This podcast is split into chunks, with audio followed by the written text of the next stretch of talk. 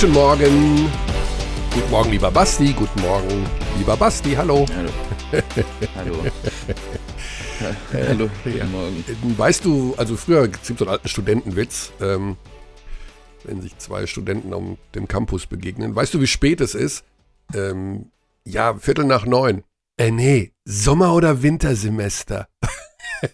Also so fühlst du dich wahrscheinlich jetzt gerade fühlen, denn liebe Abdis, Basti ist gerade erst ins Bett gegangen, beziehungsweise gerade erst aufgestanden. Wir haben 9.45 Uhr, 9.50 Uhr um genauer zu sein. Und Basti hat bis heute Morgen um 6 Uhr dem NBA-Basketball gefrönt, als in seiner Eigenschaft Genau. als Chefreporter. Basti, welches Spiel war es Äh, denn? das ist äh, in, inkorrekt und frönen ist ähm, auch ein absolut interessantes Verb dafür. ähm, bei einem Spiel, bei dem es um nichts mehr ging. Ja. Also, ähm, äh, das war das Spiel der Golden State Warriors. Mhm. Ohne Steph Curry. Mhm. Ohne, ohne Steph Curry, nur damit das fürs Protokoll klar ist, Ja. ähm, um was für eine Art von Spiel es sich gehandelt hat. Gegen die New Orleans Pelicans, Oh, ohne alle. Ohne Zion Williamson, haha. Ja, und äh, gestern auch noch ohne alle anderen Spieler, die sie so haben. Das ist das Schicksal, Basti, der regulären Saison, wenn es am Ende um nichts mehr geht.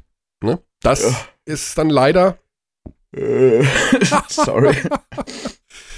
Ja, aber gut, ich meine, du kannst ja den Schlaf gleich nachholen. Ich meine, das äh, Gute ist aber, was wir jetzt gemacht haben, dass wir, wir haben dich geweckt, dass jetzt, dass du deinen normalen Rhythmus nicht verlierst. Ich meine, wenn du jetzt bis 16 Uhr schlafen würdest, dann wärst du ja in einem ganz anderen blöden Tagesrhythmus. Das will doch auch keiner. Ja, vi vielen Dank. Ich, ich knie nieder und krieche im Staub vor der großen Leistung, die an mir getan wurde. Ja, gut. Äh, aber es ist Anerkennung und Respekt in jedem Fall für diese Disziplin. Es tut mir leid. Wir konnten unsere, Sorry. Wir konnten unsere Gespräche. Du hast doch nicht mal Kaffee getrunken bis jetzt wahrscheinlich, oder? Nee, überhaupt nicht. Ich kann nicht mal eine rauchen. Oh. Das ist das Schlimmste. Da weiß man nicht, was schlimmer ist. Kein Kaffee oder keine Zigaretten. Und du merkst an meiner hibbeligen Stimme, ich habe schon drei Tassen Kaffee intus. Denn ich war auch sehr Hm. spät im Bett. Ja. Weil mein Zug aus Weißenfels in der Rückfahrt nach München, der ist bis kurz vor Paris gefahren, um dann endlich auch die Fahrtrichtung zu ändern. Also da war gestern Hm. auch ein, ja, ich bin auch irgendwann ins Bett, wo äh, ich schon die ersten Vögel draußen habe zwitschern hören. Egal, wurscht, interessiert niemanden. Also, Moment, also du, wir haben jetzt hier diese Rieseneröffnung gemacht, darüber, dass ich spät kommentiert habe. Und du warst aber, du bist auch erst ins Bett gegangen um Nee, bei mir war es zwei Uhr. sieben. Nein, um- bei mir war es zwei. Okay. Also das geht noch. Ich brauche auch nicht viel Schlaf. Ich stehe eh immer, ich stehe immer zur gleichen Zeit auf, egal wann ich ins Bett gehe. Bevor wir jetzt aber hier noch äh, uns weiter darüber unterhalten, wie müde wir alle sind und wie spät wir im Bett waren, wir haben Ende der regulären Saison erlebt in der Euroleague, was nicht ganz stimmt, weil ein Spiel steht noch aus, da kommen wir später zu, um dann über die ähm, möglichen Playoffs-Ansetzungen zu reden. Aber im Mittelpunkt heute steht tatsächlich die reguläre Saison der BBL und dort geht es tatsächlich in fast jedem Spiel um etwas. Da kann das nicht passieren, dass man da beim Kommentieren einpennt. Ähm, wo warst du? Lass mich raten. Du warst, äh, du warst gestern nirgendwo, aber du warst Samstag irgendwo, oder? Äh, ich war sogar Samstag irgendwo und Freitag irgendwo. Ah, du warst Samstag und Freitag irgendwo. Du warst am Freitag in Bamberg gegen Chemnitz. Das ist korrekt. Ja. Und du warst am Samstag Ludwigsburg gegen Ulm, kann das sein? Nee, da war, Nee. Da war der Startler. Die Hakrum Merlins Kreisheim. Ah, die wieder zurück in der Spur sind? Nee. Nee, kann man so nicht sagen. Das ist, das ist zu viel gesagt. Wahnsinnig viele ähm, Fragezeichen über dieser Mannschaft auch immer noch. Es Mhm. gab halt am Ende diesen 15 zu 0 Lauf, als, ähm, als Fabi Black sich auf einmal in Draymond Green verwandelt hat und äh, jeden, jeden Offensiv-Rebound geholt hat und äh, jeden Pass gefunden hat. Ähm, du weißt ja, wie, wie ich zu Fabi Black stehe. Ich liebe diesen Spieler, ich liebe diesen Spielertypen, ähm, aber dennoch kann Fabi Black jetzt nicht in jedem Spiel das sein, was er da war. Mhm. Und für die Heidelberger ging es ja in diesem Spiel um nichts mehr. Ne? Also, wenn man mal ernsthaft. ähm, Ja, aber das, das ich, dieses um, es geht um nichts mehr, das thematisieren wir natürlich auch immer wieder mal. Also auch bei meinem Spiel Bayreuth am, am Samstag ähm, könnte man ja auch meinen, irgendwie, da, da geht es um nichts mehr.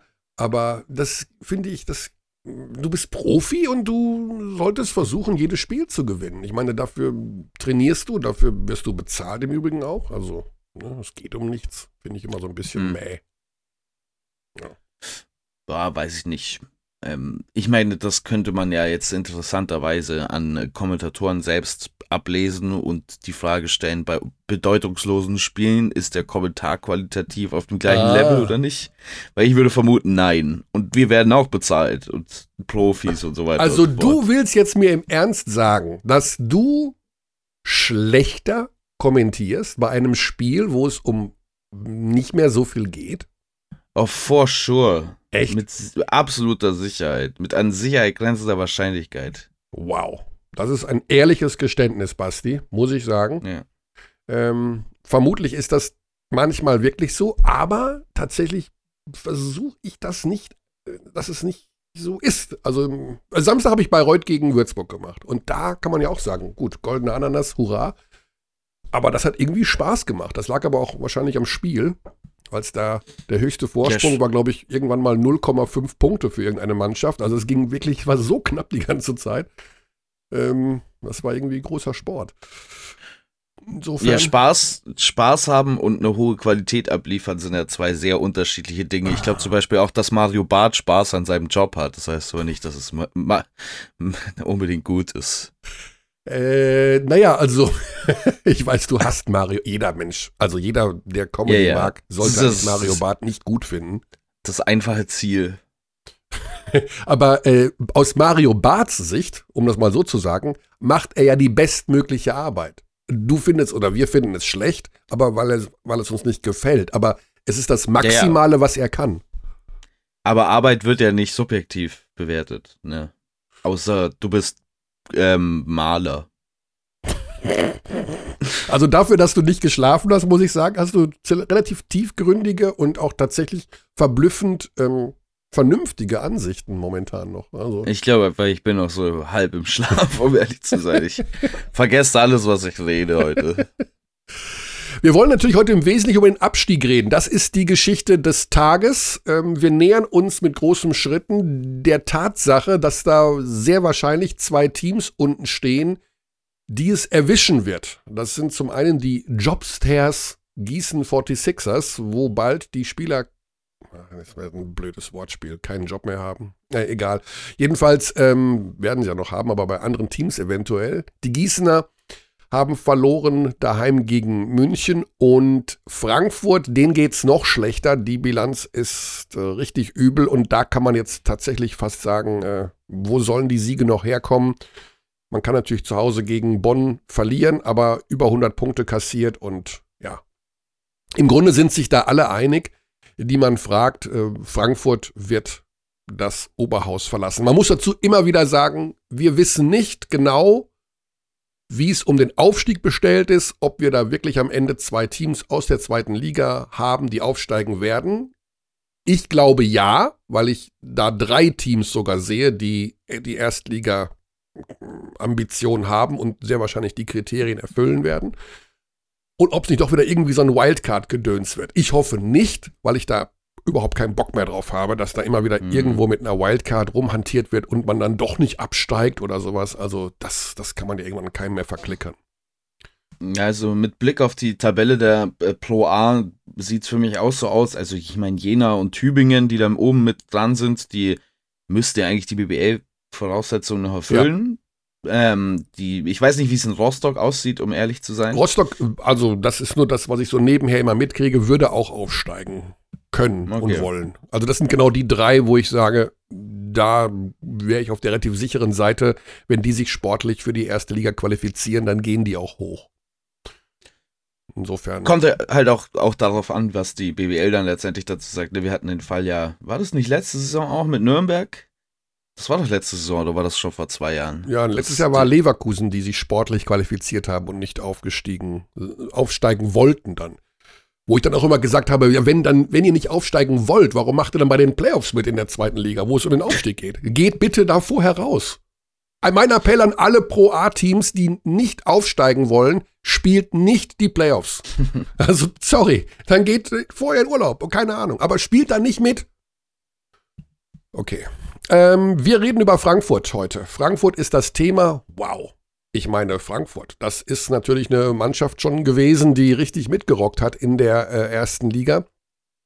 Ein wichtiger Standort, wie man immer so schön sagt, weil Metropole ähm, immer auch mit dem Anspruch, junge deutsche Spieler mit auszubilden. Und da gehen in diesem Jahr wohl die Lichter aus. Und deswegen rufen wir jetzt mal an bei demjenigen, der das, kann man sagen, zu verantworten hat. Das ist natürlich schon ein harter, harter Satz jetzt hier. Aber jedenfalls der da der Gesellschafter ist, dem der ganze Bums gehört.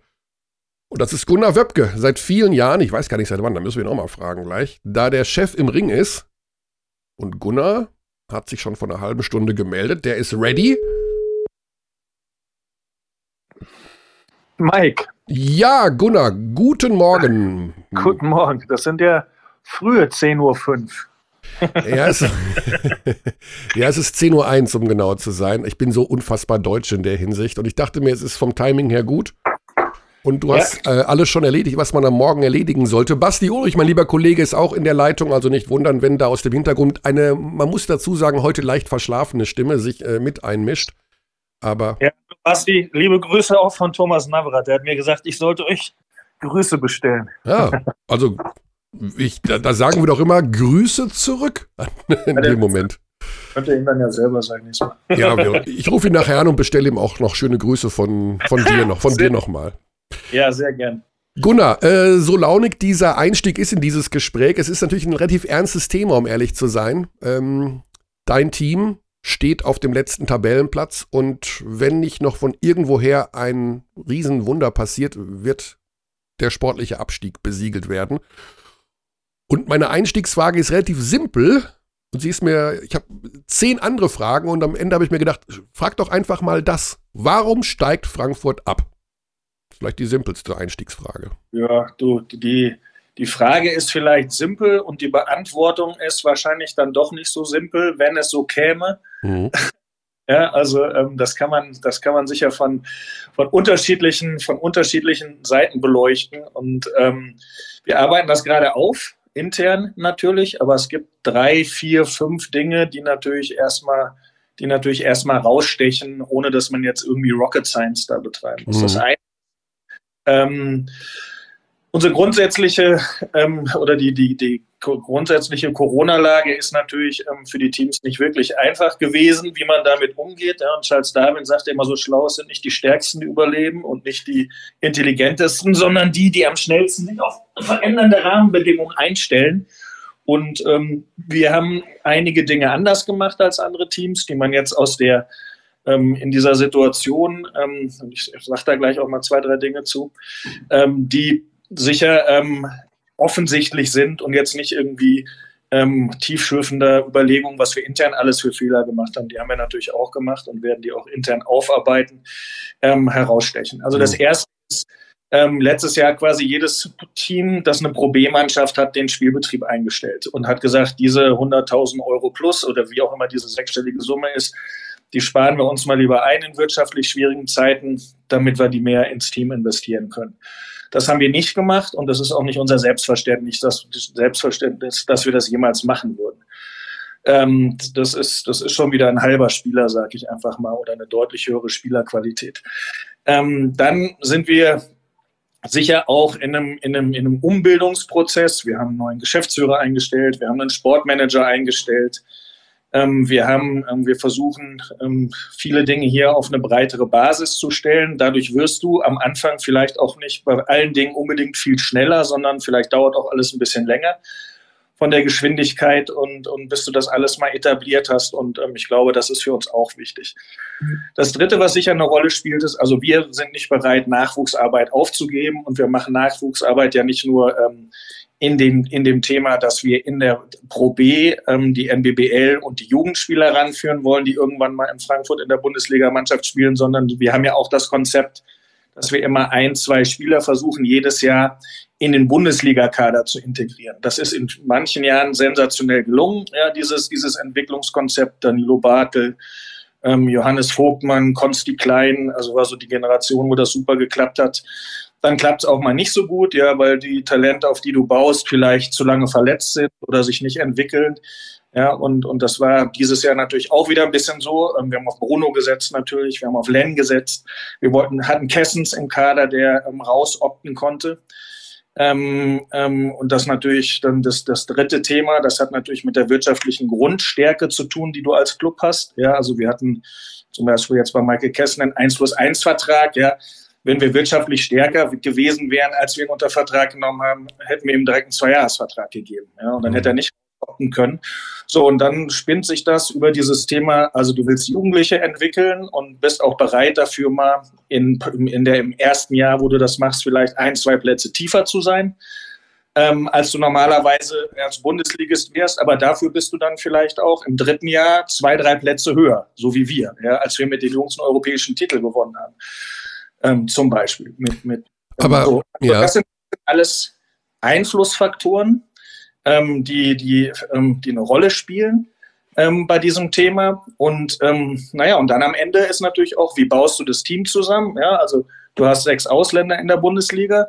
Wenn du sportlich das Maximum rausholen willst, dann musst du dafür sorgen, dass du neben den Ausländern zwei, besser drei etablierte deutsche Spieler hast, von denen Du weißt jederzeit, was sie abliefern. Wenn du aber Spieler entwickeln willst, ein oder zwei, dann müssen die in dieser Rotation sein und die Minuten kriegen. Und das, gut, das kommt halt irgendwie alles zusammen und dann kann man vielleicht auch sagen, na gut, vielleicht kann man sich das eigentlich da von der Ausgangsbasis, wo wir im Moment kommen, vielleicht ist das ein bisschen viel, was man alles, alles hinkriegen muss. Und ähm, dann kann es halt auch mal passieren, dass, dass so ein, dass, dass es so ein Tanker, dass der auf, auf den Riff läuft. Mhm. Ja, wir sind jetzt kurz das, vor dem oder sind schon leicht aufgelaufen, aber wir sind noch nicht gesunken. Ja. Wir, wir werden auch nicht ganz sinken, um das vorauszusagen oder ja. vorweg. Das heißt, äh, mit, mit Blick auf die vergangene ähm, Offseason zurück, kann man das dann, ich meine, um das dem ganzen ähm, Abstrakten vielleicht noch Namen zu verpassen, wir haben den, den Jungen in Len Schormann natürlich, dann haben wir Richard Freudenberg, das ist ein Ausfall klar äh, über die gesamte Saison wehgetan hat. Insgesamt sehr viele junge deutsche Spieler. Zweiteilige Frage, hätte es denn diese andere Richtung gegeben? Beispiel, dass man mehr dann in solche Spieler etwas erfahrener wie Mike Kessens schon zu diesem Zeitpunkt investiert hätte. Und B, kann man das vielleicht einfach dann aus jetziger Sicht als Misskalkulation ähm, betrachten, was mit diesen Spielern passiert ist in dieser Spielzeit? Kann man, also ich versuche es mal ähm, ja, zu, so zu beantworten, dass es möglichst klar rüberkommt. Ja, kann man in Abhängigkeit von den Zielen, die man hat. Also wenn es jetzt so gewesen wäre, dass unser alleroberstes Ziel ist, den möglichst sportlich besten Platz zu erreichen, der möglich ist, so wie Bonn das jetzt macht im Moment. Ja? Ähm, da geht es einfach nur um Siegen heute, was ein völlig opportunes Ziel ist und das kann man auch genauso machen ähm, dann wäre das, wie wir das gemacht haben, definitiv falsch. Das ist aber nicht unser oberstes Ziel. In, unseren, in unserer Club-DNA ist einfach drin, ja, dass wir ganz, ganz, ganz, ganz oben in den Top drei Dingen immer hatten und immer haben werden, dass wir, ähm, dass unser Selbstverständnis ist, dass wir Spieler entwickeln müssen für uns, für die Bundesliga und aus der Region Frankfurt-Rhein-Main, die den Weg finden in unseren Kader. So, jetzt kannst du natürlich sagen, naja, aber wenn du dafür dann irgendwann mal riskierst, abzusteigen, ähm, dann ist das halt so. Ja, und, und, oder du kannst sagen, nee, das kommt überhaupt nicht in Frage, weil ähm, das Allerschlimmste, was ich mir vorstellen kann, ist ein Abstieg. Aber das ist dann, das sind dann zwei unterschiedliche Punkte, die man gegen, gegeneinander abwägen muss. Ja, und den Weg werden wir nicht einschlagen als Club. Sehe ich nicht, zumindest mal nicht mit den beiden Gesellschaftern, die wir haben, mit dem Thomas Kunz und mir, dass wir sagen, ähm, wir, wir stellen die Nachwuchsarbeit ein. Mhm. Ja, das, das, das sehe ich einfach nicht, dass wir das, das, das, das wollen wir. Der Grund, warum wir das Ganze hier angefangen haben vor 23 Jahren, ist eben, dass wir das, ähm, dass wir Nachwuchsarbeit machen wollen. Das zweite Thema ist, was für wirtschaftliche Risiken bist du bereit einzugehen? Ja, also wir sind seit 23 Jahren, seit über 20 Jahren, 23 Jahren kriegen wir unsere Lizenz ohne Auflagen. Ich kenne keinen Club, der so lange seine Lizenz ohne Auflagen kriegt. Ja, also wahrscheinlich Bonn, aber die sind ein bisschen später gekommen als wir, vermute ich mal. Ja. Also wie, wie auch immer, ja, also ähm, ähm, das, wir setzen das, die wirtschaftliche Solidität halt höher als, ähm, ähm dass wir eine Insolvenz riskieren oder auf irgendwelche Fördermittel hoffen oder ähnliches. Wir haben ja. am Anfang, ja, Gunnar, wir haben am Anfang der Saison, so machen wir das ja eigentlich jedes Jahr, gehen wir die Kader durch von den Teams und äh, quatschen uns hier den Mund fusselig, wie, ja. wo es hingehen könnte. Und in dieser Saison am Anfang haben wir mit, auch mit mehreren Experten drüber gesprochen und sind bei den Kadern zu dem Schluss gekommen, Frankfurt, wow, das wird eng. Also bevor ein Spiel gespielt wurde, waren wir uns waren wir uns relativ sicher, das wird, das ist ein Kader, der wird es schwer haben. Ist euch das nicht auch bewusst gewesen am Anfang? Also ich höre jetzt noch nicht so richtig raus, okay, wir gehen dieses Risiko ein, dass es sportlich nicht so gut läuft, dass wir eventuell gegen Abstieg spielen müssen. Das war euch bei Anblick des Kaders am Anfang der Saison schon klar? Du, das war nicht nur diese Saison so klar, das hätte auch letzte Saison schon so kommen können. Mhm. Ja, also dass wir, wir waren da auch letzte Saison im November schon in einer sehr, sehr schwierigen Phase und haben dann halt die Kurve gekriegt und zum richtigen Zeitpunkt die Spiele gewonnen. Ich wollte noch mal ganz kurz auf, weil ich das mit den Deutschen noch nicht richtig zu Ende beantwortet hatte. Ja, du brauchst halt zwei bis drei Deutsche, damit du einen Achter- oder Neuner-Kader hast, mit dem du spielen kannst und das schon unter nicht Corona-Bedingungen, sage ich einfach mal. Ja? Also Corona kann ja noch mehr Leute wegraffen und, und zusätzlich zu anderen Verletzungen und Erkrankungen. Mhm. So, und das war bei uns tatsächlich so, ja, dass wir da, dadurch, dass wir Mike Kessens nicht halten konnten, den wir eingeplant hatten, dadurch, dass Bruno, der spielen sollte, sich direkt zu Saisonbeginn langfristig verletzt hat, ja, dass Len quasi der Einzige, der schon gedanklich da war, ähm, ähm, ähm, übrig geblieben ist durch die Konstellation. Wir haben mit auf Richard. Das kann man jetzt nicht sagen, dass das Riesenpech ist. Da muss, das ist Riesenpech für Richard. Aber da hatten wir schon einkalkuliert, auch für uns intern, boah, das kann sein, dass er kommt. Und es sah, als wir das Team zusammengestellt haben, im Sommer auch so aus, dass er wieder gesund wird. Ja, aber dann im August, als es keinen einzigen Deutschen mehr auf dem Markt gab, stellt sich halt raus, Mist, es klappt doch nicht, es ist doch wieder was aufgebrochen. Ja, das ist das ist so ein bisschen das Thema, ja, ähm, was wir haben. Wir wollten auch den jungen Bonga ähm, als zwölften, dritten Aufbauspieler bei uns haben. Ja, und, und, ähm, ja, und dann wird er halt nach Kaunas rausgekauft als 16-Jähriger. Das ist halt alles, da kannst du halt alles sagen, dumm gelaufen, nicht dumm gelaufen. So ist, so ist die, so ist die Chose. Aber also ich, ich versuche zu erklären, ja, ähm, wieso, wo das herkommt, dass wir ähm, um den Klassenerhalt spielen müssen. Das, ja, und hätte aber auch anders kommen. Ja. Ja, also er hätte Fahrradkette. Ja, also wir haben ja nachverpflichtet, wir haben alles, ich glaube, wir haben viel unternommen. Ja, wir haben das Geld nur ausgegeben, was man wirtschaftlich ähm, als wirtschaftlich solide arbeitender Kaufmann ausgeben konnte. Wir konnten nicht mehr Geld ausgeben. Wir haben eine wir haben in Corona eine erhebliche Summe Budgetverringerung ähm, ähm, durch, ähm, durch Sponsorenverträge, dass man wesentlich weniger Ticketeinnahmen hat und so ist ja klar. Aber es ist auch eine ganz erhebliche Summe ähm, weniger an, ähm, die wir weniger an Sponsoring zur Verfügung hatten. Und das schlägt natürlich auf, auf, auf die Qualität des Kaders durch. Ja? Und ich glaube, wir haben da nachverpflichtet. Ich glaube, wir haben auch halbwegs vernünftig nachverpflichtet. Ja, und ähm, ja, haben auch gute Spieler geholt, ähm, haben sogar sechs Ausländer, ja, ähm, wäre natürlich schlauer, äh, acht Ausländer ähm, uns dann am Ende geleistet. Ähm, wäre natürlich besser gewesen, man hätte noch irgendwelche deutschen Spieler gehabt, weil man kann halt immer nur sechs Ausländer spielen lassen. Ja, aber wie gesagt, also wir haben viel, ich glaube, wir haben viel unternommen, um ähm, das hinzubekommen, bis hin zum, wir sind ins Trainingslager gefahren und ähm, ja, wir haben noch nie nach dem Trainingslager verloren. Ja? Was passiert? Wir können gegen Tübingen nicht spielen nach dem Trainingslager, ja. weil die oder haben. Tausend so Dinge, ja, ähm, aber wie gesagt, muss halt auch immer, kommt auch immer viel zusammen. Wir haben eine völlige Fehleinschätzung ähm, gehabt bei, bei unserem ersten Point Guard, den, den, den, den wir verpflichtet haben. Der war, der war, hat überhaupt nicht das Niveau gehabt, was, was wir brauchen. Deswegen haben wir auch sehr früh reagiert und haben dann, oder relativ früh reagiert und haben dann den Willner verpflichtet als Point Guard. Ja. Und, und lange Rede, kurzer Sinn. Ähm, ähm, da war von Anfang an neben den schwierigen Rahmenbedingungen, ähm, in denen wir uns insgesamt befunden haben, ähm, war auch irgendwie von Anfang an bei allem so ein bisschen der Wurm drin. Ja. Nochmal, um auf den äh, letzten Sommer zu sprechen zu kommen. Ähm, mir hat ein Vögelchen gezwitschert, dass Thomas Isalo eigentlich zu euch wollte. Im letzten Sommer. Und dass ihr gesagt habt, nee, machen wir nicht. Und habt euch dann für jemanden entschieden, der von extern sozusagen kommt, mit äh, Diego Campo. Ist das richtig? Also so wie du es geschildert hast, ist es nicht ganz. Ähm, also wir haben mit, mit, mit Thomas Isalo gesprochen, den wir für einen super hochqualifizierten Trainer halten. ähm, der aber jetzt genau nicht den Frankfurter Weg bereit ist zu gehen. Und, und gegen seine Verpflichtung haben zwei Dinge besprochen. Zum einen wollte er ähm, ähm, zwei, drei deutsche erfahrene Spieler haben, ähm, die ähm, wir uns einfach nicht leisten konnten. Mhm. Ja, also das wäre budgettechnisch, ähm, sage ich nochmal, Viertelmillion, halbe Million mehr gewesen, was wir hätten ausgeben müssen. Ja, sagen wir mal eine Viertelmillion. So, das wollten wir nicht, das war uns wirtschaftlich zu riskant. Und das zweite Thema ist gewesen, ähm, dass Thomas, und das macht er ja wirklich hervorragend, ja, und er hat ein System für sich entwickelt, wie er sportlich erfolgreich ist und wirklich das Maximum aus den zu, ihm zur Verfügung stehenden Mitteln rausholt. Er hat uns aber ganz klar gesagt, er spielt eine Neuner-Rotation und Bruno und Len können gerne im Team sein, aber sind Nummer 10 und 11. So, und stattdessen hätten wir drei deutsche, sehr erfahrene Spieler haben müssen. Und das ging wirtschaftlich nicht. Das hätten wir noch machen können, aber das war auch nicht, ist auch nicht unsere DNA, ja, so einen Weg zu gehen. Das ist nicht Frankfurt. Ja, kann man ja richtig oder falsch finden.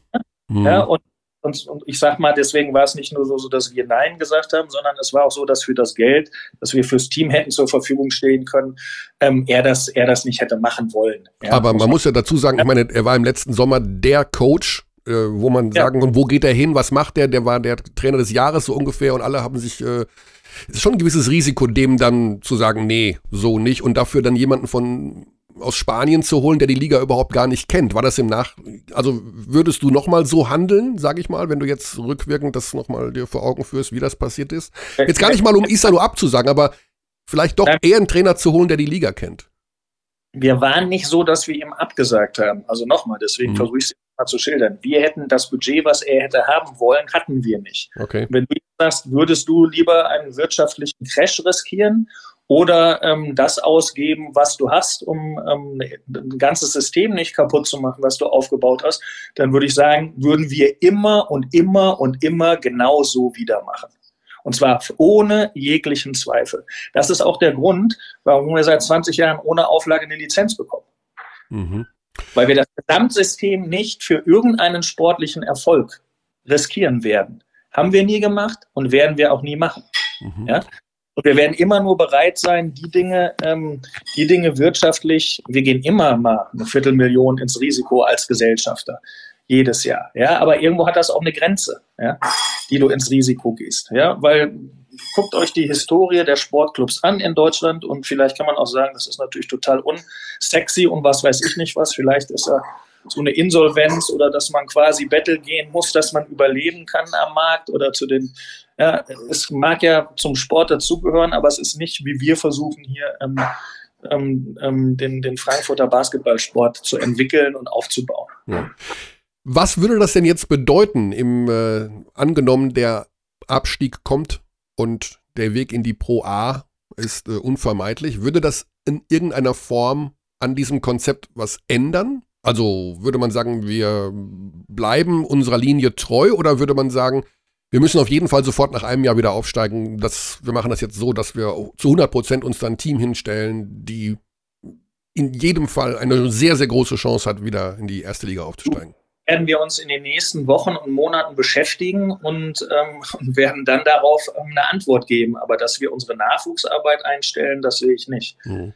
Wir würden eher, also wenn wir, wenn wir keinen es ist ja noch mehr Nachwuchsarbeit, die wir machen. Ja. Wir haben ja auch ein Schulprogramm, wo wir in über, ähm, selbst in Corona-Zeiten jetzt wieder auf über 100 Schul-AG, Tausenden von Kindern ähm, wöchentlich Basketball spielen und so. Und, und wenn, wir, wenn wir diese Dinge nicht machen können, dann würden wir eher in Frage den, den gesamten Bundesligaspielbetrieb in der ersten Liga insgesamt in Frage stellen und sagen, okay, dann ist der Standort Frankfurt, gibt es halt einfach nicht her. Aus welchen Gründen auch immer, ja, nicht eingehalten sagen, seit zehn Jahren von der Stadt oder anderen Dingen, ähm, die ähm, eine, eine, wirtschaftliche Weiterentwicklung und Hilfe zur Selbsthilfe darstellen, indem wir, indem wir selber ähm, unsere Geschicke in die Hand nehmen und unsere Budgets erhöhen können, ähm, dann kann es natürlich auch irgendwann sein, dass du sagen musst, okay, also dann, dann gibt es das auch einfach nicht her, ja, und dann kann es halt sein, dass du so eine, eine Mannschaft wirst, die ähm, immer mal rauf und immer mal wieder runter geht. Also wenn man ne, wieder Pro A spielt, dann schaffst du mal wieder den Aufstieg in die Bundesliga oder so. Ja, also das, das. Aber das kann doch, Gunnar, das kann doch nicht dein oder euer Anspruch sein. Frankfurt ist doch eine Metropole. Es wird seit Jahren von dieser neuen Halle gesprochen, der, europäischer Wettbewerb hier und da. ähm, ich finde, eigentlich muss eher das Ziel doch die andere Richtung sein. Dieses als Fahrstuhlteam jetzt die nächsten Jahre durch die Basketballwelt zu gehen, das, das, das passt doch nicht zu Frankfurt. Ja, so sehen wir uns auch nicht. Das so sehen, so, ich glaube auch nicht, dass die Zuschauer das gutieren würden in, in einer Stadt wie Frankfurt, ähm, wo man, wo man wirklich sehr, sehr viele andere Alternativen hat, mhm. äh, seine Freizeit zu verbringen. Ähm, ähm, ja, das, das sehen wir natürlich genauso. Das würde natürlich auch wirklich ähm, jetzt nicht Luxussteuer oder ähm, Vermögenssteuerpflichtig sein, ja, wenn, man, wenn, wir, wenn wir in so eine Situation kommen. Aber da sind wir nicht. Ähm, wir warten nach wie vor auf die, auf die Antwort der Stadt Frankfurt. Wir haben ja gesagt, wir bauen die Halle selber. Ähm, wenn wir das richtige Grundstück dafür zur Verfügung gestellt kriegen. Und ähm, da, sind, da schuldet die Stadt uns seit anderthalb Jahren eine Antwort. Jetzt gibt es einen neuen Standort, für den schon Baurecht gibt, der jetzt wieder abgeprüft wird. Also ich glaube, in den nächsten Wochen und Monaten wird ähm, sehr viel Richtungsweisendes für den Basketballstandort Frankfurt passieren. Da bin ich mhm. bei dir. Ja, also ähm, der, der, Grund oder der, der, der, die Entscheidung dafür, vor 23 Jahren, 1999 nach Frankfurt zu gehen, ähm, ist sicher nicht gewesen, dass man eine Fahrstuhlmannschaft haben möchte, die ähm, immer um den, um den Klassenerhalt bangt oder, oder ähm, hofft, dass sie, mal, dass sie wieder in die erste Liga aufsteigen kann. Das kann. Das kann und sollte natürlich nicht der Anspruch sein. Und das ist natürlich auch nicht das, was uns vorschwebt, weil natürlich auch völlig klar ist, dass in solchen, in, in solchen Konstruktionen die wirtschaftlichen Möglichkeiten insgesamt natürlich auch viel geringer sind, ähm, neben, dem, neben dem sportlichen Titelgewinn, was wir hier sehr, sehr gerne machen wollen wieder und uns auch Spaß macht, ähm, ähm, ist natürlich auch so, dass du natürlich auch so ein Zugwert brauchst, um wirklich so eine Nachwuchsarbeit am Leben zu erhalten, wie wir die mhm. mittlerweile haben. Ja. Das bedingt sich ja dass, dass, die Nachwuchsarbeit und, und dieses ganze Breitensportförderprogramm ähm, und die Gelder, die dafür nötig sind, die musst du ja auch erstmal verdienen und einsammeln. Ja? Und, und ähm, naja, also das hängt schon sehr zusammen und deswegen bin ich völlig bei dir. Das, das kann nicht unser Anspruch sein und das soll nicht unser Anspruch sein, aber momentan ist es so ein bisschen unsere Realität seit ein paar Jahren, muss man ganz klar sagen. Ja? Und wir versuchen alles zu unternehmen, dass sich das ändert. Ja. Wer wird denn, also die, die sportliche Verantwortung, okay, da habt ihr den Trainer gewechselt, aber wer hat denn das Team auch zusammengestellt, beziehungsweise wer wird das neue Team auch zusammenstellen? Du hast von einem Sportmanager gesprochen. Wer trifft am Ende die Entscheidung? Wer, wer stellt die, das Team zusammen? Du, das müssen, das werden wir auch überdenken und, und überlegen müssen, wie wir das, wie wir das zukünftig machen und wie wir uns da aufstellen. Ähm, das, da muss ich dich dann leider jetzt auch noch äh, in dieser Frage vielleicht noch mal ein, zwei Monate vertrösten. Mhm. Ähm, das ist natürlich, hängt natürlich extrem damit auch zusammen, ähm, bleiben wir in der ersten Liga, ähm, wenn wir sportlich abgestiegen sind, nehmen wir eine Wildcard, gibt es eine Wildcard. Ihr würdet, ähm, würdet eine nehmen, wenn es eine gäbe? Du, ähm, alles Dinge, die wir uns dann überlegen, wenn es soweit ist und, und jetzt nicht darüber öffentlich spekulieren würden, was alles sein kann. Ja, es mhm. sprechen bestimmt viele Dinge dafür, aber es sportlich absteigen und, und ich bin ehrlicherweise auch ein Freund von dem, ich sag mal, deutschen System, ja, dass, das, genau, ja. dass man durchaus auch mal, wenn man es nicht geschafft hat und die anderen besser gewesen sind als man selber, dass man durchaus auch mal absteigt, ja, und, und, und sich dann wieder hochkämpfen muss. Es wär, ja. würde ja auch was im auch, Grunde deiner These widersprechen, was das Budget angeht. Eine Wildcard kostet, glaube ich, 700.000 Euro. Äh, das macht ja dann in dem Sinne auch äh, ein Riesenloch in die Kasse erstmal, ne? Ja, ja und nein, das kann man so nicht sagen. Das muss man alles berechnen. Dem stehen ja gegenüber auch ein paar hunderttausend Euro TV-Einnahmen. Ähm, dem stehen gegenüber über, dass du natürlich in der, in der, in der ersten Basketball-Bundesliga wesentlich höhere Summen von den Sponsoren bekommst. Ähm, dem steht gegenüber, dass du natürlich auch ganz andere Ticketeinnahmen in der, in der ersten Liga als in der zweiten Liga hast. Also so jetzt über die Pistole geschossen, ähm, mhm. das ist so oder so, das ist, das kann man so nicht machen. Ja. Ja. Das muss man wirklich dann im Einzelfall betrachten. Ja, im letzten Jahr ist es auch so gewesen und ich vermute mal, dass es in diesem Jahr auch wieder so sein wird, ähm, dass man ähm, vielleicht nur die Hälfte der Summe zahlen muss und die zweite Hälfte erst im nächsten Jahr kommt, weil die Rahmenbedingungen sind ja jetzt auch ähnliche ähm, nach wie vor, ähm, unter dem das letztes Jahr entschieden wurde. Aber das sind alles Sachen, die sind ich, also ich kenn, weiß auch gar nicht, wie da der Stand der Dinge ist, muss ich sagen. Mhm. Ähm, das ist doch gar nicht entschieden, glaube ich. Also das sind alles Dinge, mit denen musst du dich dann wirklich auseinandersetzen, wenn es soweit ist. Ja, das ist jetzt ein bisschen zu früh, aber ähm, die Angst den Leuten zu nehmen, dass ähm, wenn wir nicht Erste Liga spielen können, ähm, dann machen wir hier die Bude zu. Ähm, in der nächsten Saison, so ist es nicht, ja, sondern ähm, wir werden natürlich ganz klar weitermachen und versuchen, ähm, den Weg, den wir hier jetzt seit, seit vielen Jahren, in vielen Jahren auch nicht ganz unerfolgreich eingeschlagen haben, natürlich wieder aufzunehmen und, und uns wieder nach oben zu kämpfen, so oder so. Ja. Es, mhm. bedarf, es bedarf eines neuen Aufbruchs, egal jetzt in welcher Liga, in Frankfurt. Und da wirst du auch weiter mit an Bord sein. Also du bist ja, seit 23 Jahren mit dabei. Menschen ändern sich mal im Laufe der Zeit, wollen was Neues machen, wie auch immer, verändern ihren Lebensmittelpunkt, aber du würdest mit vollem Herzen und mit vollem äh, Einsatz auch dieses Projekt weiterführen, auch nach einem möglichen Abstieg. Ja, also ähm, das ist mein sozusagen mein erstes Baby. Ja, ich habe danach noch zwei Kinder bekommen. Das sind meine, mein zweites und drittes Baby, aber das das Baby Basketball habe ich, habe ich, in, habe ich in Frankfurt mit Unterstützung von meinem Partner und von viel, mit vielen Leuten aus der Traufe gehoben und da hängt schon sehr mein Herz dran. Es ist eher so, dass ich mich, ähm, weil das schon sehr energieraubend und frustrierend auch ist. Ja, so, so, das ist ja so ein bisschen, wenn du dir den Saisonverlauf von uns anguckst, so ein bisschen mehr so wie Treibsand. Ja, du verpflichtest nach. Ja, ähm, du gewinnst zwei Spiele. Dann kommt die Nationalmannschaftspause. Wir nutzen die, um viel zu hart zu trainieren und haben erstmal kein Guard gegen Weißenfels zur Verfügung, weil alle Muskelverletzungen haben. Ja, dann der nächste muss einen Aufenthaltstitel kriegen und kommt aus der deutschen Botschaft im Senegal nicht zurück, ja, und, und hängt da wochenlang fest. Ähm, spielt danach sowas von Grotten viel schlechter, als er vorher gespielt hat. Ja, dann kommt Corona. Ja, seitdem Seit Moore spielt jetzt wieder halbwegs vernünftigen Basketball, seit er im Dezember Corona hatte. Die Mannschaft hat drei Wochen Pause gehabt. Wir spielen gegen Chemnitz. Wir spielen gut. Ja. Wir haben die, die Zeit genutzt. Ähm, die Leute kommen, wir verlieren. Chemnitz trifft noch den Dreier. Ähm, es gibt Overtime, wir verlieren. Ja. Tausend so Dinge, wo du immer wieder dich ranackerst irgendwie ja, und, und dich und, und, und, und, und Dinge unternimmst und dann ähm, aus irgendwelchen Gründen du tatsächlich die Performance nicht auf die auf die Reihe kriegst, die du eigentlich auf die Reihe kriegen müsstest, in gewissen Situationen auch auf die Reihe kriegen könntest. Ja, und, und dann natürlich auch Fehler passieren, ist ja klar auf so einem Weg. Ähm, Fehler machst du immer. Ähm, und, und es ist schon sehr kräfteraubend und ich muss mich persönlich eher irgendwie frei nach Viktor Frankl, ich weiß nicht, ob ihr das Buch kennt, Man Searching for Meaning. Wenn ihr das nicht kennt, kann ich nur sehr wärmstens empfehlen. Ja? Ähm, ich, muss mich, ich muss meine Emotionen versuchen zu entkoppeln von dem, was draußen passiert, so ein bisschen, weil das sonst ja, ist schon, ist schon sehr, sehr frustgeeignet, muss man sagen, solche, solche Phasen.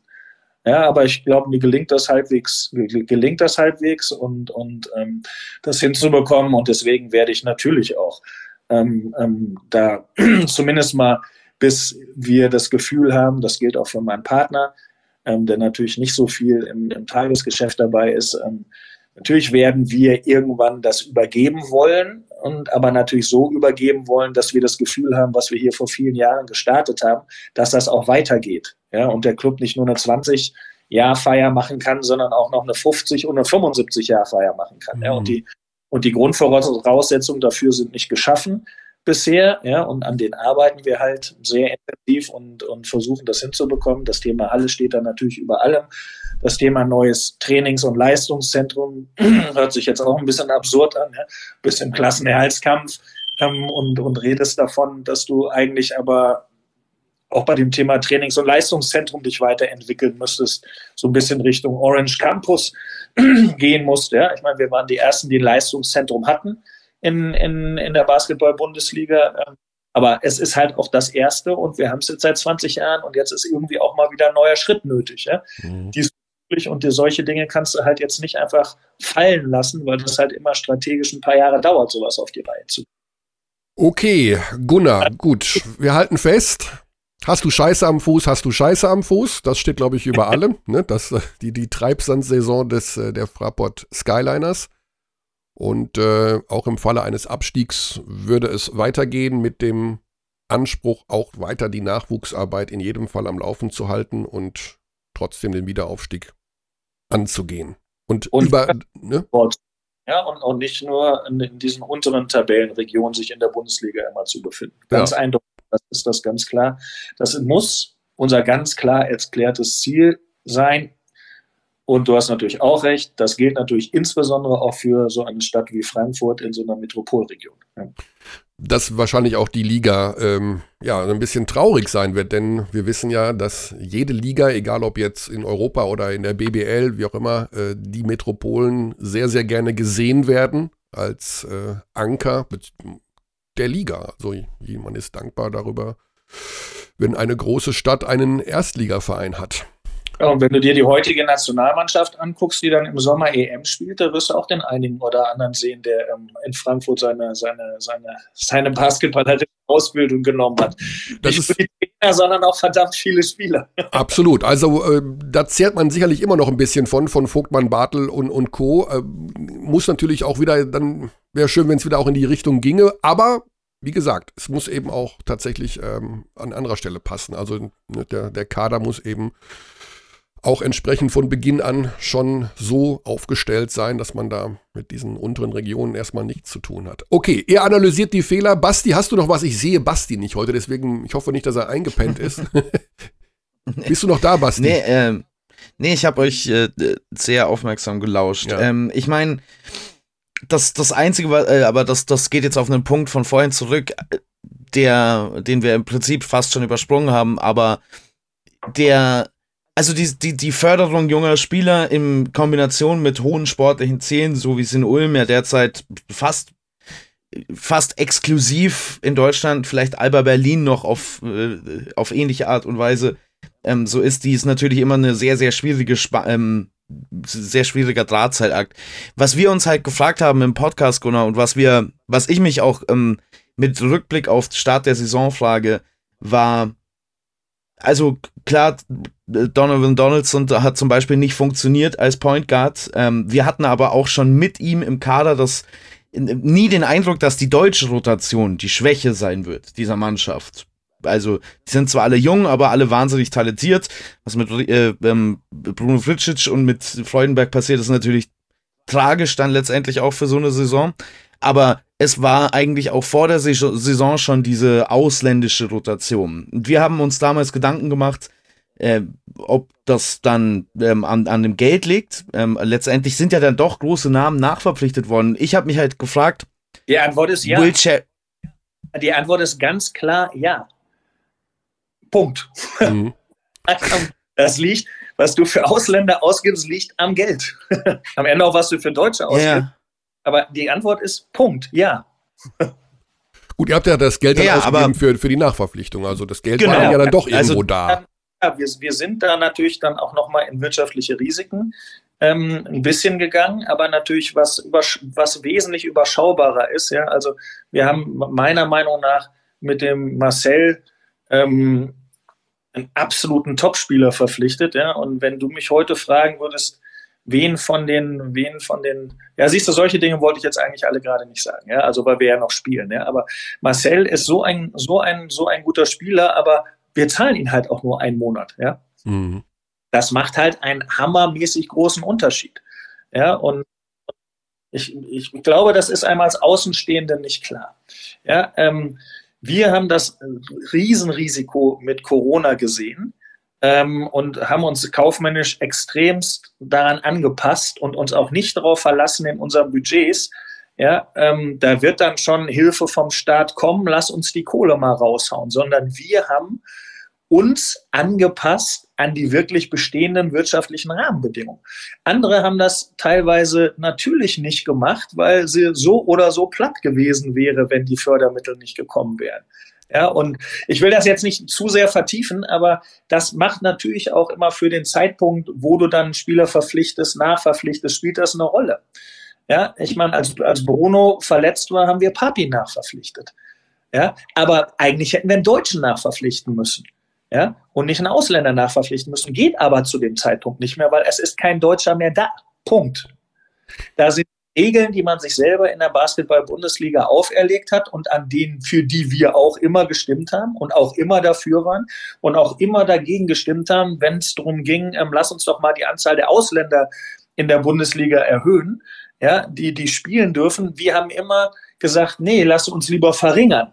Ja, um, ähm, damit sich deutsche Spieler entwickeln können und der Sport eine Chance hat, sich in Deutschland zu entwickeln, weil am Ende geht es halt über, über Menschen, die mit viel Kontinuität und, und langer Zeit in der Liga bleiben.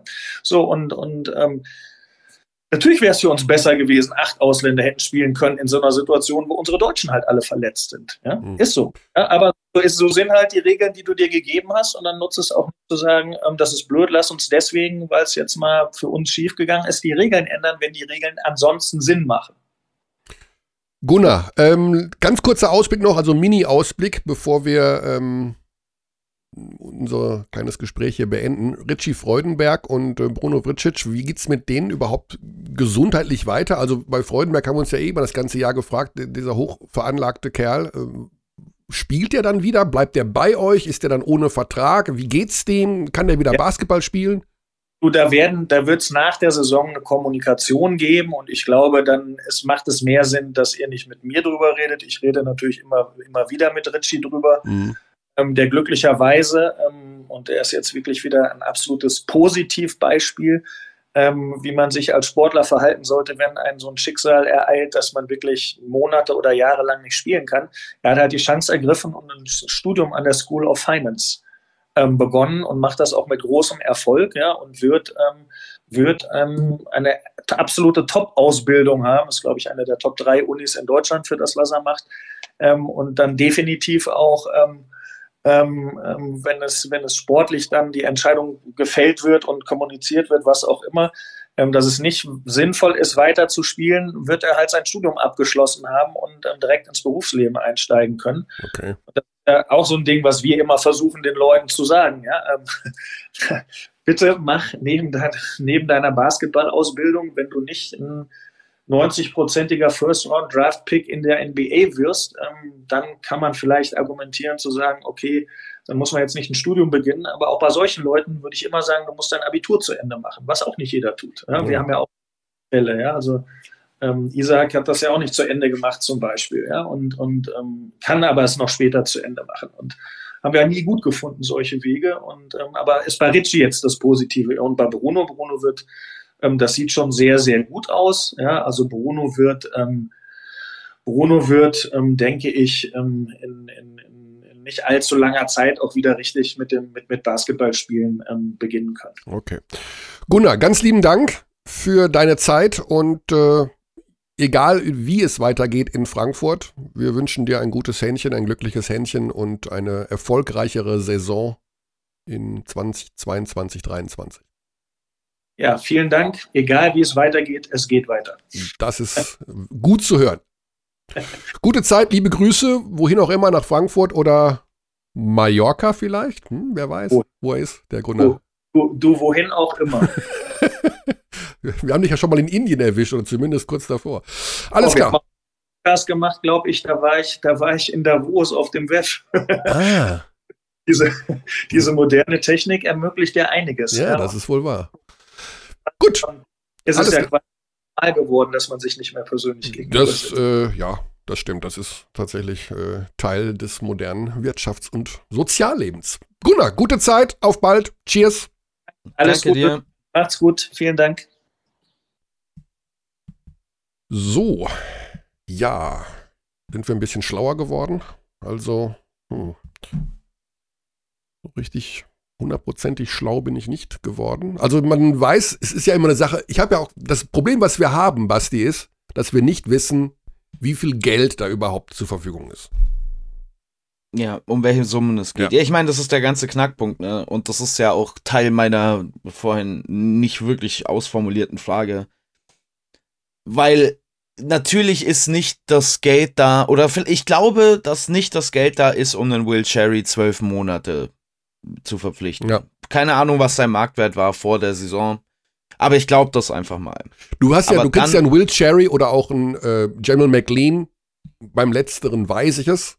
Äh, dann auch nur, weil da irgendwo ein Haken ist. Das heißt, der, der, bei dem ja, zwickt es irgendwo. So, der, Verletzungssorgen. Genau, genau, Verletzungssorgen. Aber könnte man nicht einfach das extrahieren und dann die Hälfte oder zwei Drittel von diesem Budget nehmen, das man jetzt für Will Cherry für die Hälfte oder zwei Drittel der Saison hat und einen jüngeren, vielleicht unerfahreneren Spieler oder vielleicht jemanden, der nicht ganz auf dem Level gespielt hat bisher in seiner Karriere. Siehe, wie es Bonn gemacht hat, siehe, wie es ähm, Heidelberg gemacht hat, siehe, wie es äh, Hamburg letztes Jahr mit TJ Shorts gemacht hat. Ich meine, das waren ja alles Spieler, die nicht vorher auf diesem Level gespielt haben. Ne? Ja. Parker Jackson, Cartwright ist wieder so ein Beispiel. Ich meine, ähm, Thomas Isalo speziell hat in seinen Teams ja immer wieder Spieler von anderen Ligen, die nicht mit der BBL auf einem Level sind, hergezogen und die dann zu solchen Spielertypen gemacht. Das ist natürlich eine schwere und nicht exakte Wissenschaft. Nur ich habe, habe halt das Gefühl, dass das in Frankfurt dass da gar nicht der Versuch unternommen wurde, um es so zu formulieren, ja. vor der Saison. Und die andere Geschichte ist, du brauchst natürlich auch jemanden und vielleicht muss sich da Frankfurt eventuell auch nochmal umschauen, der vielleicht noch ein bisschen besser im Bereich Scouting oder Netzwerk unterwegs ist. Also so ein Saka Anim zu finden oder so ein Jonah Radebo, ähm, das machen natürlich dann, das, also ich denke mal Raul Corner und, und, ähm, und ähm, John Patrick sind da natürlich herausragend vernetzt und haben natürlich nochmal ein anderes Spektrum an Spielern, die sie eventuell auch für wenig Geld eben dann äh, in die Liga holen können und die dann entsprechend sich entwickeln. Also ne, so ein Redabo kostet nix, sag ich mal, in seiner ersten Saison. Oder ein Saka Anim, die spielen wirklich für wenig Geld und äh, da brauchst du eben auch eine gewisse Kompetenz im Team, im Verein, die dir solche Spieler mhm. finden. Und das man muss, kann man gar nicht hoch genug bewerten ich muss jetzt der Fairness halber, glaube ich, noch sagen, dass dieses Experiment, das ich hier verlange, so ein bisschen Papi Badio war. Ähm, der, der ja auch mit ja. Diego Ocampo schon gemeinsam beim FC Barcelona, äh, also bei der zweiten Mannschaft war. Und dieses Experiment hat halt einfach nicht funktioniert. Ähm, insofern kann man ihnen den Vorwurf vielleicht nicht in der Gänze machen. Ich, äh, also, aber ja, ich bleibe trotzdem dabei, dass da mehr möglich, also meines Erachtens nach mehr möglich gewesen wäre vor dieser Saison. Man hat es mit Badio probiert, aber es hat halt einfach nicht hingehauen. Ja. Und wie gesagt, das Thema Isalo, ähm, ja, ich kann es nachvollziehen, wenn der Isalo da sagt, ich spiele neuner Rotation und ich will den und den Spieler und das Budget muss dann so und so sein, wenn man dann sagt, okay, das ist zu teuer. Aber dann hätte ich tatsächlich nicht einen ähm, Diego Ocampo genommen, der wirklich, der war ja, ich will nicht sagen, der hat auch in, in Spanien noch nichts zerrissen. Also ich finde, es gibt andere Coaches, glaube ich, die man nehmen kann, die die Liga und wie die Liga funktioniert und wie man in der Liga spielen kann, ähm, wäre, wäre ein anderer Trainer besser gewesen. Ich meine, nimm, ich nimm, ich, mein Lieblingsbeispiel ist immer John Patrick. Ja, ich weiß, der ist seit zehn Jahren da, aber der hat eben genau die Idee, wie man mit dem Budget, was die meisten äh, BBL-Ligisten haben, ein Team auf die Beine stellen kann, das erfolgreich ist. Die Art von Basketball, die er spielt, da ist eine Philosophie dahinter und da bekommst du halt die meisten, in Anführungszeichen, günstigen Spieler, indem du eher mit kleineren, schnellen, athletischen, defensiv geilen Guards darum ballerst. Mhm. So. Ja, das ist, ist natürlich auch eine ganz andere Intensität, mit der John Patrick seine Spieler aussortiert. Ne? Also klar, oder auch wie Nachwuchsgeschichte, ne? Ja, ich klar, man kann immer damit argumentieren, wir wollen den Nachwuchsbereich, den Nachwuchsbereich, der Nachwuchsbereich.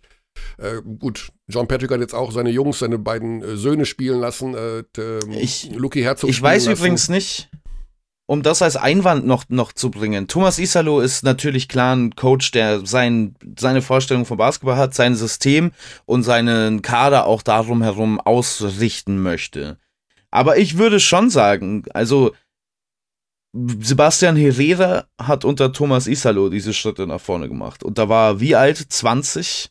Also, ja.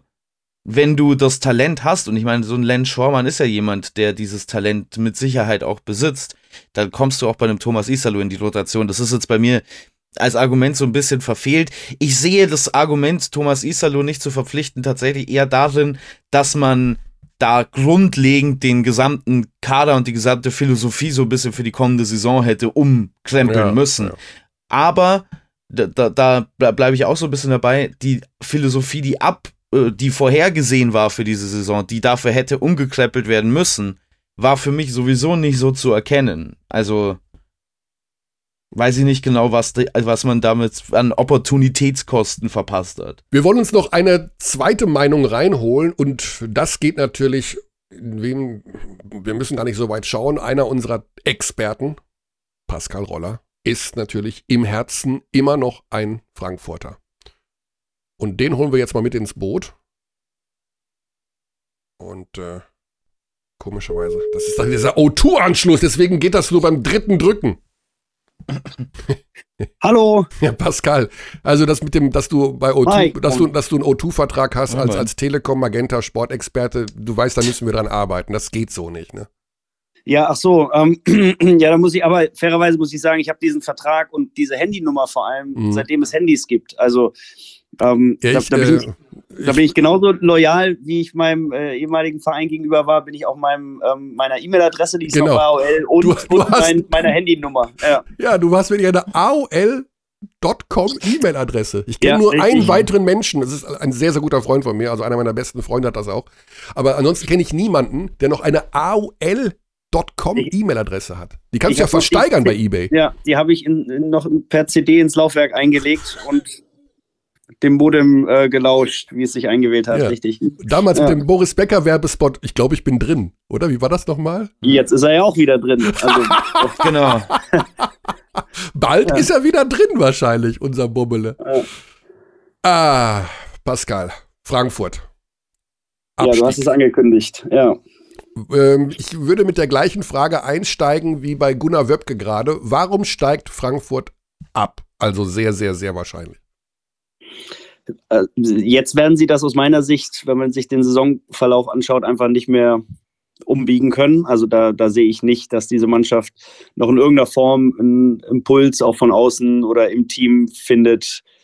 Also ich weiß gar nicht, ob es rein rechnerisch überhaupt noch möglich ist, aber das auf jeden Fall noch zu biegen. Ähm, warum sie absteigen, ist tatsächlich, also klar, die, die sportliche Leistung dieser Saison war ungenügend. Ähm, das mag Gründe haben, das haben aber gefühlt halt leider eben alle Vereine, sei es Corona-bedingt oder Verletzungen oder sonstige ähm, Dinge, die man so nicht plant ähm, oder planen kann. Aber ich, ich glaube, äh, wenn man sich den, den Kader und die sportliche Leistung einfach anschaut, faktisch auch auf die Zahlen schaut, gibt es viele Gründe, warum Frankfurt tatsächlich da steht, wo sie aktuell stehen, ähm, was leider wohl bedeutet, dass sie ähm, zumindest offiziell den Abstieg antreten müssen dieses Jahr.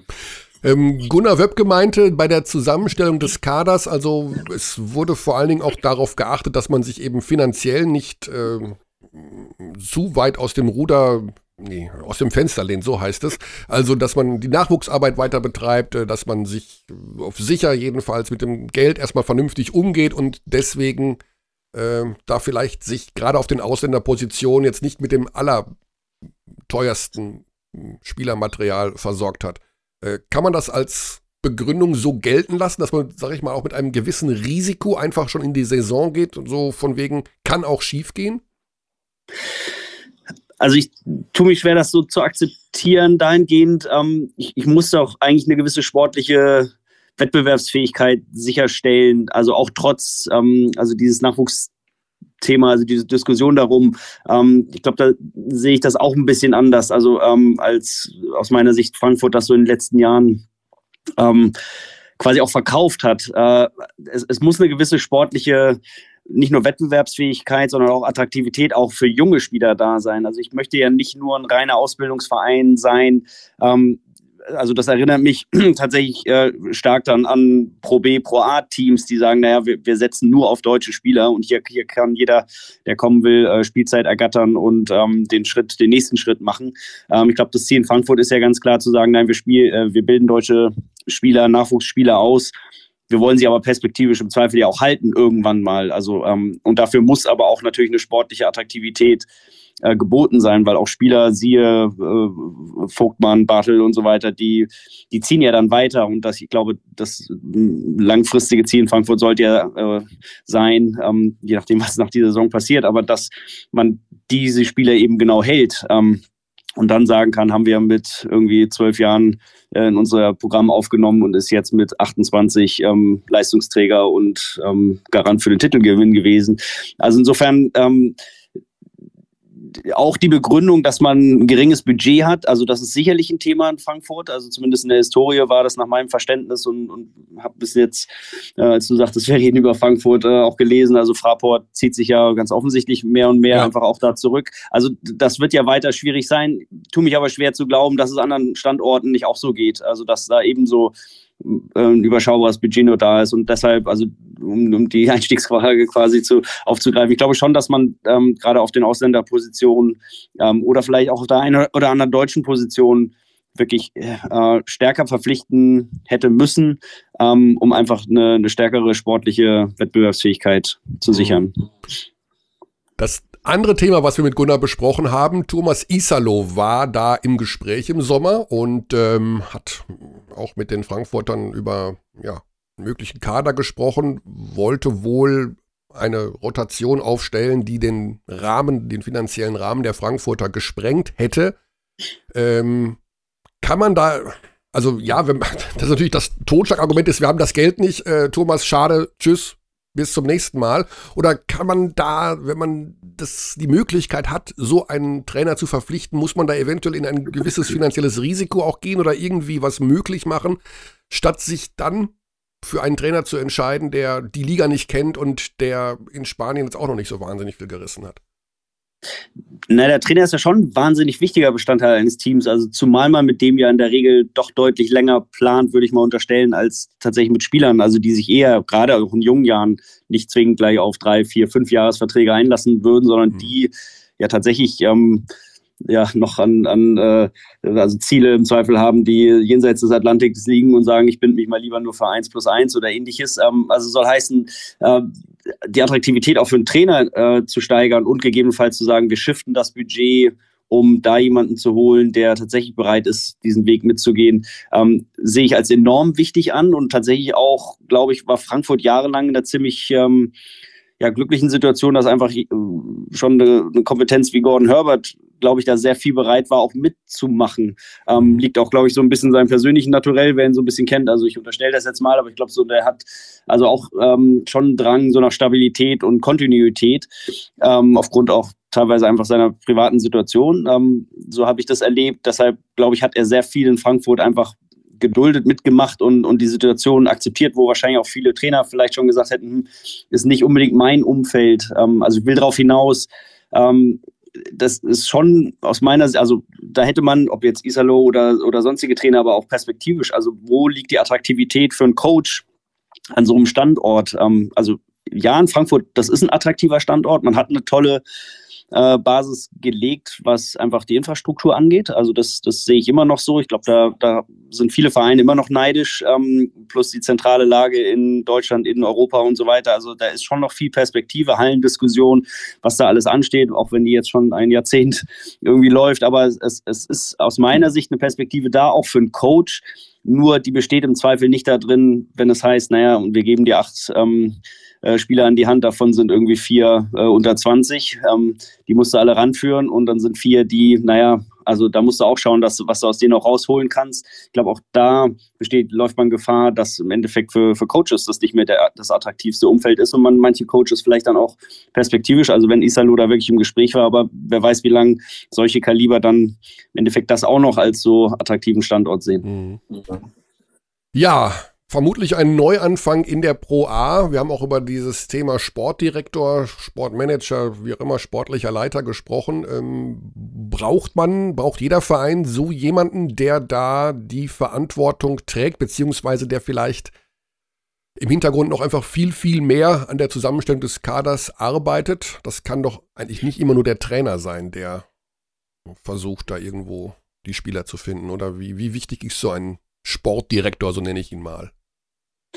Aus meiner Sicht extrem wichtig. Also man begibt sich natürlich in eine ziemliche Abhängigkeit, wenn man das dem Trainer zugesteht, aber hat natürlich auch gewisse Vorzüge. Also tatsächlich je nach Trainer, auch das muss man natürlich entsprechend scouten. Also meine Erfahrung, natürlich schreien Trainer immer nach mehr Spielern zu jeder Situation und nach Verpflichtungen etc. Ähm, aber auch da gibt es Trainer sicherlich mit, mit Weitsicht und planerischen Fähigkeiten, Kompetenzen, gibt aber auch viele, die das nicht können, die exzellente Coaches sind, aber ich glaube tatsächlich auch einfach in der Lage sind, nur gut mit dem Kader, den man ihnen hinstellt, zu arbeiten. Deshalb sehe ich einen, einen Sportdirektor also wenn man einen langfristigen Erfolg aufbauen will, definitiv als unumstößliches, ähm, äh, äh, ist eine unumstößliche Position, die man bekleiden muss in, in einem Team, also das Ambitionen hat. Ähm, man muss ihn aber auch gewähren lassen, also auch das ist wichtig. Ähm, ich glaube, man muss da so ein bisschen in Frankfurt ähm, bei sehr schlanken Strukturen auch irgendwie sehen. Also mit, mit Gunnar hat man schon immer so einen Visionär gehabt, eigentlich, der also ja schon wahnsinnig da was aufgebaut hat mit diesem Umzug aus Röndorf damals und tatsächlich bei Null anfangend ähm, sich schon im Rhein-Main äh, in der Rhein-Main-Region mit diesem Club, also er, aber auch ja, vor allem den Club ähm, da verwurzeln konnte und eine Marke aufbauen konnte. Ähm, aber ich glaube, da, also mein Gefühl hätte man schon früher und ähm, mehr schärfer eine Trennung hinbekommen können und auch perspektivisch muss das weiter der Fall sein. Also jetzt mit Völler hat man ja erstmals eigentlich so eine richtigen, äh, richtige Besetzung einer solchen Position, aber das, das muss man auch leben. Also das ist, glaube ich, wichtig, ähm, dass man das, wie gesagt, trennt, Clubstrukturen aufbauen und, und organisieren und eben den rein sportlichen Part. Ähm, insofern, ja, weiß ich nicht, ob, ob man jetzt so gesehen, ähm, wenn man vom Abstieg ausgeht, sagt, das ist zu spät erfolgt, aber es ist auf jeden Fall etwas, was man, was perspektivisch Sinn ergibt. Wäre doch was für dich, oder? Hm. Das, jetzt, das ist schon lange her. Ich muss, ich habe ja, 2011 habe ich aufgehört. Ich kann mich nicht mehr an die Gespräche erinnern, die wir geführt haben. Insofern, ich weiß es nicht. Ähm, da, damals stand zumindest eine Sportdirektorenrolle nicht zur Disposition. Also ist, das ist schon eine attraktive Position sicherlich für den einen oder anderen. Ob für mich, weiß ich nicht in meiner jetzigen Situation, aber mhm. ähm, ja, also nochmal, ich, ich glaube daran, dass der, dass der Standort Frankfurt immer noch ein attraktiver Standort sein kann. Ähm, ich glaube aber, dass er definitiv neue Impulse braucht. Ähm, das ist so mein, mein Blick, aber tatsächlich nur von außen. Ich, ich bin einfach, also geografisch, dadurch, dass ich in Hamburg lebe, weit weg und auch super selten in der Region Rhein-Main unten und ich habe noch weniger Einblicke in den Club. Insofern vermag ich wirklich nicht zu sagen, was in den letzten Jahren außer dem Sportlichen, aber da intern mhm. passiert ist. Aber ähm, ich habe so ein bisschen das Gefühl, also ähm, vielleicht ist so ein, so ein Neustart, wie auch immer der aussieht, ob es in die Pro A geht oder ob man per Wildcard, ich weiß nicht, ob das äh, diskutiert wurde eine, eine, Option sein kann, aber ähm, ich glaube, man sollte das zum Anlass nehmen, nochmal zu überlegen, was man an Impulsen auch anders setzen kann. Nicht nur, aber zwingend im sportlichen Bereich, aber vielleicht auch drumherum. Okay, ja, Pascal, dann lieben Dank für die Einschätzung und äh, liebe Telekom in Bonn, wir wissen ja, Telekom hört mit, ne? Das ist ja hier, ne? wir sind ja angedockt. Ja. Gebt doch dem Roller mal einen Telekom-Vertrag für sein, für sein Handy. Also, und man kann da die Telefonnummer mitnehmen, das weißt Kann du schon. Ne? Ja, ja, klar. Okay, ja, das, mhm. okay, gut. Das, das wäre Grund, Grundvoraussetzung, Bedingung, aber dann Gut, dann reden wir mal. Du kannst ja deine E-Mail-Adresse behalten, um Himmels Willen. Ja. Aber wir haben dich ja schon ein paar Mal hier im Überraschungsanruf gehabt und dann kommt hier äh, deine, der, die Ansage O2-Anschluss XY und das geht ja nicht. Das nee, das wir, geht ja gar das nicht. Das können wir nein, hier nicht machen. Ne? Nein, das also, ist richtig, ja. Ne? Gut, da wird sich also auch was tun, denke ich mal. Pascal, alles Gute. Wunderbar, bis bald. Danke. Und äh, ja, wir gucken mal, wie es in Frankfurt weitergeht. Gute Zeit. Machen wir. Ciao, Pascal. Danke euch auch. Ciao, macht's gut. Neue Impulse in Frankfurt. Ja, ich meine, klar, wenn nicht nach dem Abstieg, wann dann? Ne? Also kann man durchaus mal schauen, dass man da Dinge verändert.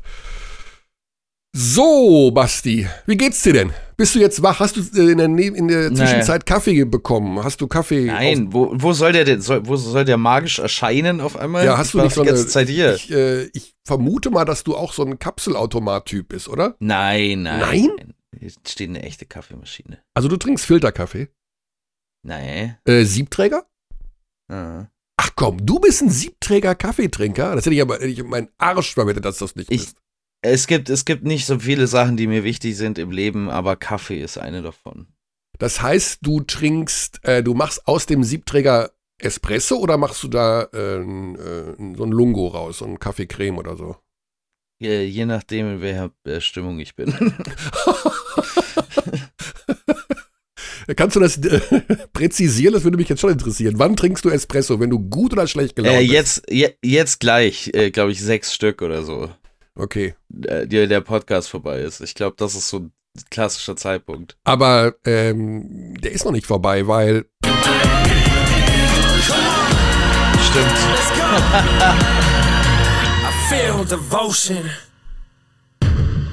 Buff, ja. Basti, das ist noch nicht vorbei. Wir sind noch, wir müssen noch kurz Aber zur Euroleague das können wir ja kurz abhandeln, weil wir machen ja die große Matchup-Vorschau ja. in der kommenden Woche. Das ist richtig. Ähm, aber wir können auf jeden Fall festhalten, dass die Bepaarungen für die erste Runde feststehen. Äh, ein paar weirde Dinge sind nochmal passiert. Ein paar weirde Dinge. Äh, gestern gab es ja auch nochmal das, äh, das, das Spanien-Derby in der ACB zwischen Barca und Real Madrid. Wo Real Madrid sehr viel besser ausgesehen hat, als ich das erwartet hätte. Ähm, die Sache, dass die Partien feststehen, ist so nicht ganz richtig, Basti. wenn Maccabi das eine Oh, Spiel, was stimmt. noch aussteht, gegen Fenerbahce zu Hause verliert, dann rückt Anadolu auf Platz 5. Ah, korrekt. Mhm. Ja, das hatte ich gar nicht mehr auf dem Weil Schirm. Anadolu den direkten Vergleich gegen Maccabi hat. Mm. Deswegen müssen wir da tatsächlich noch warten. Also Real Madrid entweder gegen Maccabi oder gegen Anadolu. Weil das eine Spiel am Mittwoch ist es, glaube ich. Maccabi gegen Fenerbahce muss noch ausgetragen werden. Im Vergleich zur Vorwoche können wir auf jeden Fall sagen, der FC Bayern Basketball wird tatsächlich auf den FC Barcelona treffen. Nach einer sehr, ebenfalls sehr merkwürdigen ähm, Woche in der Euroleague, wo man sich äh, zweimal gegen vermeintlich schlagbarere Gegner äh, in Fenerbahce und Anadolu ohne Micic ähm, ge geschlagen geben muss und nicht sonderlich gut dabei aussieht und dann ähm, faked man Real Madrid zu Hause von der Platte. Also das letzte Viertel, sowas habe ich noch nie gesehen in dieser Saison. Also war 38 Punkte bei Mhm. Real. Das Schlussviertel war unfassbar. Also wirklich unfassbar. Das Ja, kann man nicht also- anders sagen. Also da muss ich wirklich, also wo sie die Moral hergeholt haben und dann eben auch noch die, die Kraft, muss man ja auch dazu sagen, äh, nach dieser Woche. Respekt. Deswegen, also äh, Basti hat schon angekündigt, nächste Woche am Ostermontag, auch da werden wir Podcast produzieren. Ja, wir kennen keine Feiertage in dem Fall und werden da die große Euroleague Playoff Vorschau machen und werden alle vier Viertelfinalpartien, alle vier Serien uns einmal näher anschauen und äh, vielleicht zu dem Entschluss kommen, dass die Bayern eventuell doch eine Chance haben gegen Barcelona. Am Tag drauf, am 19. beginnt die Serie mit den ersten beiden Spielen in Barcelona am 19. und am 21. Und dann geht's in München weiter, ich glaube am 27. Aber das machen wir alles nächste Woche. Ja, Basti, soll ich dich, ich glaube, ich, ich, kann, ich, hab, ich kann nicht weiter warten. Du musst jetzt Kaffee trinken und rauchen. Sonst, sonst, sonst ist der ganze Tag ja, für dich komplett im Arsch. Ja, ich, ich bin tatsächlich, also ich, man hat, denke ich, die Stille auch heute gehört. Äh, Enjoy the Silence, äh, Deepish Mode. Ähm, ungefähr so wie die Stimmung bei Deepish Mode Songs durchschnittlich ist, so fühle ich mich jetzt gerade auch. Aber ich finde, es gibt auch Depeche Mode Songs, die jetzt nicht Stimmungsaufheller sind, aber ne, das ist ja nicht alles. Ist ja nicht wie bei The Smith, da war immer klar, das ist. Ah, ja. ja, ja. Just Can't Get Enough ist Deep, von Deepish Mode, das ist so der, genau, das der ist, einzige Upbeat-Song. Dance Floor. Ja. Äh, ja, oder? Oder wie meinen, oder wieso, weshalb? Wir sind ja schon locker über, deutlich über der Stunde drüber. ja, ja, ja. Und du musst ja auch noch diesen Podcast produktionstechnisch nachbearbeiten. Hei, hei, Oh, da könnte, da könnte heute einiger Schwachsinn passiert sein. Also für alle, die die Schnittfehler entdeckt haben, wir haben heute, das, wir spielen großes Schnittfehler-Bingo. Ihr könnt das alles auf einer Karte eintragen oder uns schicken. Ihr, ihr gewinnt eine goldene, eine goldene Schere. Ja. Ähm, ja, vielleicht apropos Schere, äh, im Laufe der nächsten Woche, wer mal meinen Instagram-Account Körners Corner schauen möchte, eventuell gibt es da auch was im Bereich Scheren zu sehen. Also Details dann auf meinem Instagram. Was für eine merkwürdige, spezifische Sache, die man auf deinem Instagram Ja, das wird, äh, wird in dieser Woche wahrscheinlich, sehr wahrscheinlich belebt werden mit einem kleinen Gewinnspiel. Oder wie auch immer. Ähm, ja, an dieser Stelle gute Zeit. Basti, mach erstmal ein kleines Nickerchen und dann geht's an die Postproduktion und dann darfst du, du darfst ja machen heute, was du willst. Du hast ja ausnahmsweise mal kein Danke. Spiel heute, oder? Danke, danke, Michael Körner. Danke. Da, du hast doch, oder musst du noch irgendwo hin? Gibt es noch irgendwo Nee. ein Spiel in der koreanischen Liga, was du kommentieren musst? Oder auf den Philippinen? Oder Ja, die sind aber recht schnell vorbei, weil jeder Korb ja für acht Punkte Aber wenn es mir ganz langweilig war, habe ich ab und zu morgens mal philippinischen Basketball geschaut. Von der Zeitverschiebung her passt das dann immer. Und da ist, weil es immer so, da geht es immer voll ab. Also philippinischer Basketball ist sehr unterhaltsam. Da ist Riesenstimmung und die verteidigen halt nicht. Das ist immer ganz lustig. Okay, so viel. Ist ein bisschen wie, ist ein bisschen wie der Brose Arena. Ja, oder beim MBC. Oh, wow. Ja. Gestern MBC gegen Alba. Hat der MBC schlecht verteidigt oder Ja, Ja. spinnst. Ein Wahnsinn. Okay, okay, haben wir jetzt keine Zeit mehr drauf Haben wir keine. Zeit Haben keine Zeit mehr. Alles klar, bis nächste Woche. Basti. Cheerio. Tschaußen. Schausen an Schausen kann ich mich nicht gewöhnen. Bis. Das ist mein, das ist mein, mein neuer Go-To-Spruch. Ja, ich sag bis später, Seli. Catchphrase. We treat people here with complete respect. This is Germany.